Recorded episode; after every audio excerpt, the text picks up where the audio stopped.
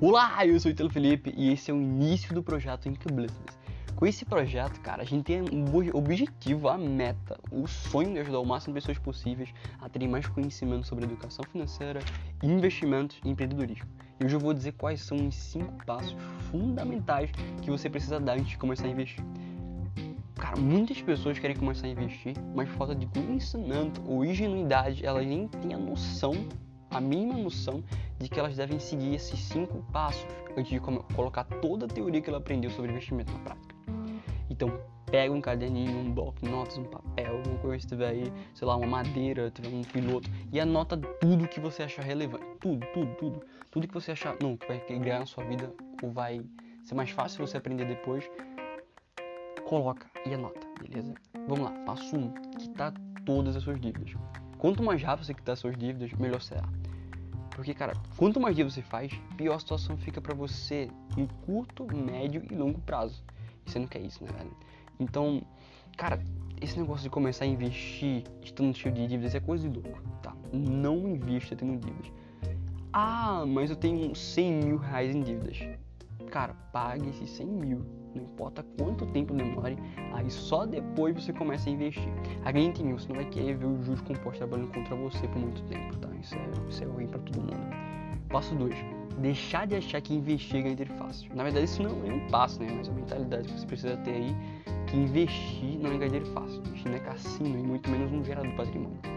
Investir é um hábito que você precisa estar lá todo santo mês investindo para durante longos anos o juros composto trabalhe a seu favor e não contra você, como se você estivesse devendo muito. Né? Então não vá achando que só porque você começou a investir em umas semanas, nada você vai sair dos 10% do seu, do, da sua renda mensal e vai ter um milhão de reais de patrimônio.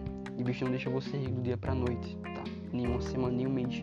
Ao longo do tempo, tá? São longos anos. Se você não, se você não mudar essa mentalidade logo, você só vai se frustrar, cara, do início ao longo do caminho. Passo 3. Ter um objetivo, tá?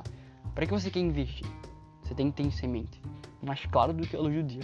É, é a mesma coisa que, tipo, dinheiro sem propósito, cara, é a mesma coisa que nada, tá? Você quer investir para poder ter liberdade financeira e poder viajar? Beleza. Você quer investir para bancar um casamento irado? Show de bola. Você quer investir para ter uma vida mais confortável? Cara, pense no seu objetivo e não se contente apenas com ele, beleza? Tente criar metas desse objetivo de curto, médio e longo prazo. Por exemplo, sei lá, eu quero comprar um computador daqui três meses. Não daqui meses, não, daqui três anos, vai. Daqui três anos, que é um, um, período de tempo aí. E ele é 3 mil reais. 3 mil reais. Beleza, eu pego esses 3 mil reais. Divido num tempo que eu vou precisar em 3 anos. Acho que eu posso comprar antes. Né, se eu. Se minha renda mensal. Eu conseguir ter uma porcentagem grande da minha renda mensal ali e tal. E isso é um objetivo de curto prazo. Uma meta de longo prazo de curto prazo foi mal, perdão. Porque em três anos, como é curto um período de tempo, você vai conseguir comprar aquilo suave. Vamos aí, uma meta, um exemplo do método de médio prazo também. Vamos comprar um carro de 130 mil reais em, sei lá, seis anos, tá? Isso é uma média de uma, uma meta de, de, médio prazo, tá? E uma meta de longo prazo aí, vamos dizer, sei lá, ter 1 milhão e 700 mil reais em patrimônio aos 45 anos de idade uma apostadoria legal, né? Mas você percebeu que eu fiz um, três metas de uma meta de, de, curto, médio e longo prazo? Cara, isso é maravilhoso, porque quanto mais você tem noção das coisas que você pode fazer a curto, médio e longo prazo, você não vai ficar perdido, sabe? Você vai ter sempre uma meta ali, sempre concluindo as metas e se motivando a concluir mais e mais objetivos e metas e sonhos. Cara, analise bem os objetivos, tente estudar e ver as possíveis formas de chegar onde você quer chegar, tá? Ah, mas eu já olhei todas as formas possíveis. Então olhe mais, porque as formas possíveis são infinitas. Você não conhece uma grande parte delas ainda, né? Só isso, só isso. Passo 4. Parar de achar que você sabe tudo. Como o Breno Perrucho já disse, conhecimento é o melhor diminuidor de risco que existe. Então não acho que só porque você leu dois e-books sobre investimentos e viu três vídeos de Prêmio Rico, que de primeiro você já vai conseguir investir 15% ao ano. Não é assim que a banda toca tente sempre se melhorar, cara, do início ao fim, nem que seja 0,5% todo santo dia, sabe? Sempre tente aprender mais sobre imobiliários, ações, tesouro direto, análise de empresa, administração se você pensa em criar seu próprio negócio também. Só evita ficar parado, tá? Não acha, ah, porque eu estudei, sei lá, três anos sobre investimentos, eu já posso parar de estudar e simplesmente só investir. Não, invista, mas continue estudando, tá bom? Passo 5 e último, reserva de emergência. O que é reserva de emergência? Reserva de emergência, cara, é para quando o inevitável acontecer, quando der merda, entendeu? Ter o dinheiro em caixa suficiente para te bancar. Ou seja, reserva de emergência é o seu custo de vida multiplicado de 6 a 12, que seria de meio a um ano. É, por aí mais ou menos, do seu custo de vida. Essa reserva você já pode deixar investida em renda fixa, como o Tesouro Selic, que tem uma baixa rentabilidade e uma altíssima liquidez.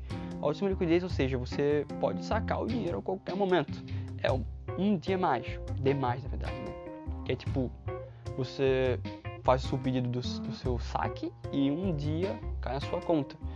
Isso é maravilhoso, né? Porque se te, você tiver dinheiro investido por muito, por um período longo tempo e, sei lá, dar um problema no seu carro, na sua família, alguém ficar doente, você tiver que, você, sei lá, aumentou seu custo de vida por algum motivo ocasional, aí você pega, que eu, que eu não recomendo, não aumente seu custo de vida sem ter pelo menos um, um patrimônio legal, né?